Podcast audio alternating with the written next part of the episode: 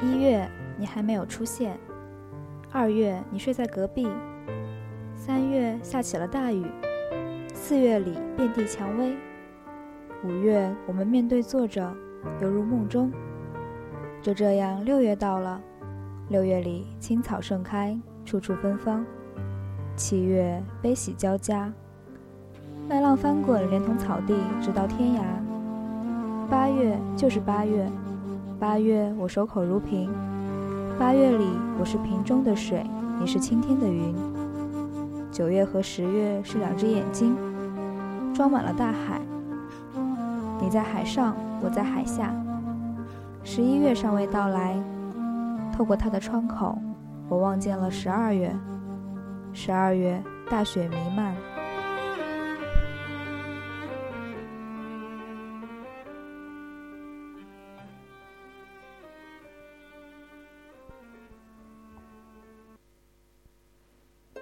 这里是阅读时光 FM，大家好，我是喜当床。在这一期的节目当中呢，我要为大家介绍一本书，名为《我一飘零九》当中的内容。这本书是由独木舟创作，里面介绍了独木舟去各个地方旅行的心情和所见所闻。下面就让我们陪着周周来到第一个地方——厦门。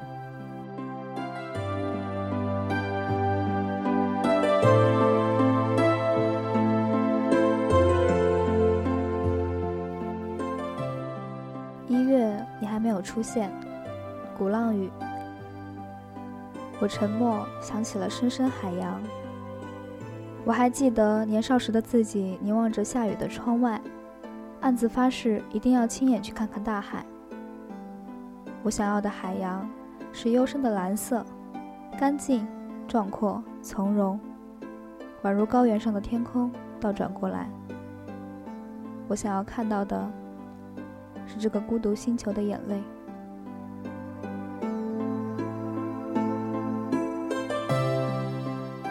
有多久没说起过这个人？我在四季更迭之中沉默儒雅，尽量避讳这个魔咒。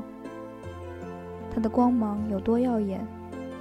我总觉得任何的遣词用句都不足够，反而越是用心用力，越是落了俗套。我是不得不留下，你是不得不离开，所以呢？所以我们是不得不分开。风尘仆仆的从云南到西藏，再到新疆，八千里路云和月，最后所有的深情和隐忍，都只能出现在小说里，以程若勋的口吻缓缓叙述。S 先生，你的名字叫往事。那个时候的我，还不是一个能够跟寂寞和平共处的姑娘。每天晚上站在窗前抽烟的时候，总会问自己：这样的生活什么时候才会终结？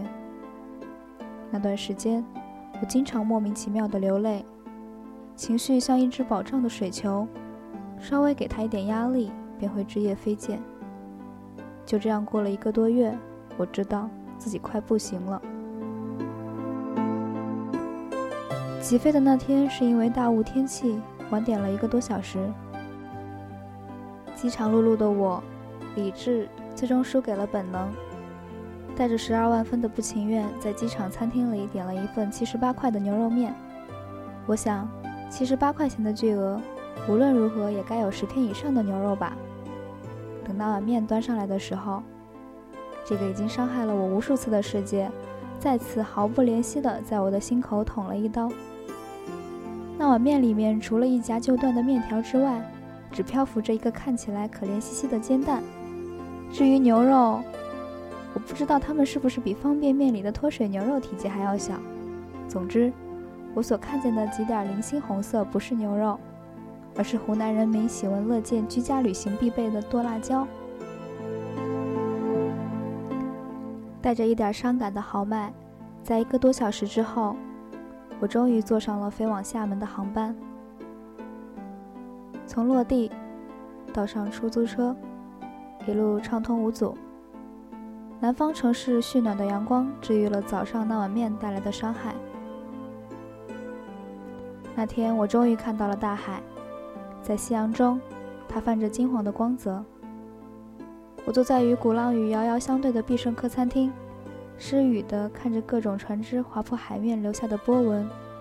那一刻，我原本想说点什么煽情的话，可是很奇怪的是，我什么都说不出来。原本应该像励志剧里那样，站在海边振臂高呼：“大海，我终于来了吧！”可是，在夜晚闲适的海风里，我依靠着轮渡的栏杆。看着周围形形色色的陌生面孔，只觉得平静。受过了伤痛，余生都在流血的人。那一年的秋天，我时时刻刻不自知地陷入思念。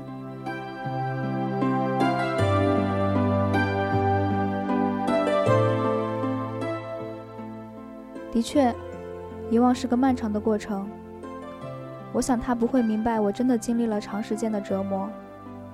我记得他讲过的故事，写过的字。我记得白天黑夜的交替。我记得高原上刮过的凛冽的大风和冰川上的等字。在那之后，世界依然活着，可我已不再是我。我想，大概都只是幻觉吧。好像那些反射弧特别长的动物，拖着沉重的躯体，在过往的回忆里缓慢地前行。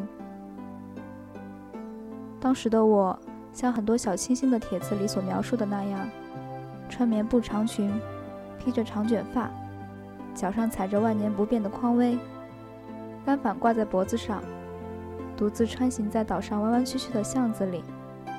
有时很吵，有时很安静。有时我会停下来，把镜头对准一大丛艳丽的花朵，看起来特别文艺女青年的样子。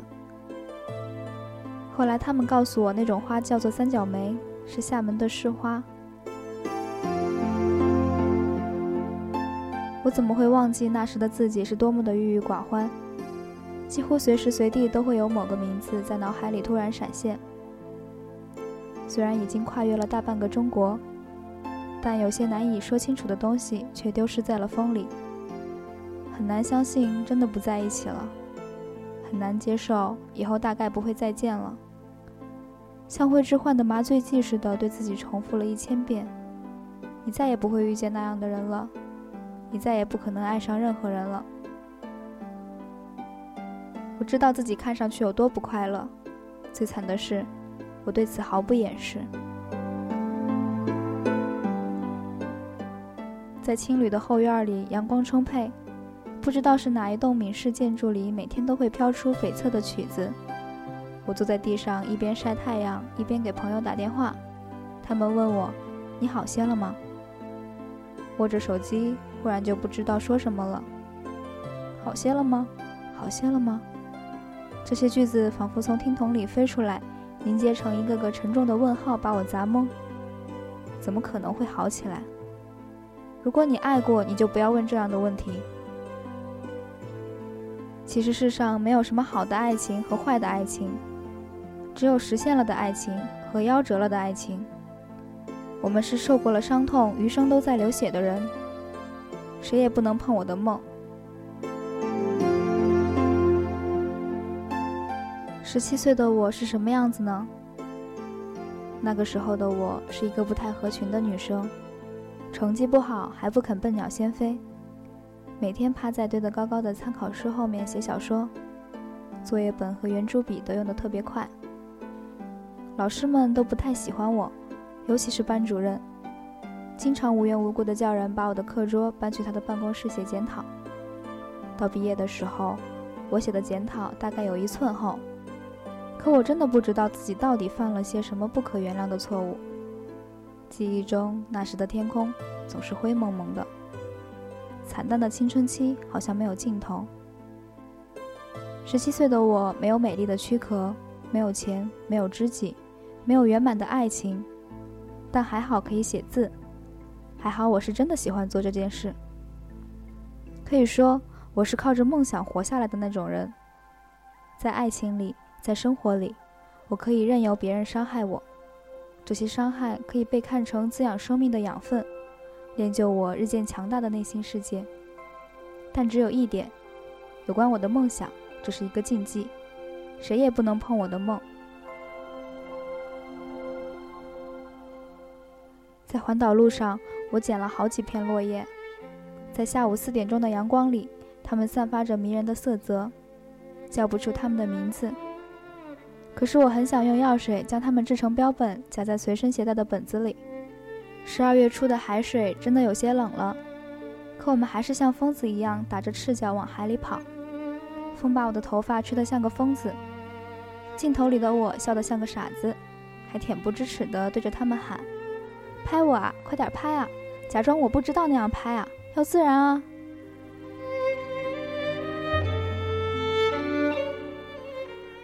人这一生能够留下的字迹到底有多少？小时候的字帖、作业、日记，后来的检讨、个人档案，长大后去旅行，给朋友寄明信片，在青旅的墙壁写下煽情的句子，在高原的经幡上写下爱人的名字。到离开世界的那一天，还能记得多少？我在沙滩上写下一个名字，然后一个浪打过来，它就不见了。我一面写，它一面消失。一场感冒痊愈的时间大概是十天，一场夭折了的爱情痊愈的时间是未知。在这里，我曾用最温柔的目光注视过一片落叶，我用最深情的笔触给你写过一封信。信的末尾我说：“与你之间，我是求人得人。”这四个字太重了，不能随便用，所以这么多年。尽管零零散散的也遇到过一些合眼缘的人，但我也就只用过这一次。我用手指在沙滩上写下你的名字，冬天的海水带走了它。在岛上的小枫书店，我随手翻开《杜尚传》，这个迷人的家伙他说，在我很年轻的时候就想明白了一些事，人生在世，其实很多东西是不必有的。甚至包括妻子和孩子，所以这使我很早就过上了相对自由的生活。S 先生正是他所描述的这种人。为了这个原因，我买下了这本书。简约的白色封面至今摆在我的书柜里。两年后，我在微博上看到一条消息：这个充满了文艺气息的书店终于因为入不敷出而面临结业。那一刻，我因此想到了。不仅仅是一家文艺书店最终走向没落的悲哀。恍惚之间，仿佛看到那一年的秋天，我站在书架旁，手指沿着书本一路抚过去，没有人大声讲话，空气里只有细碎的声音。那是永不再来的好时光。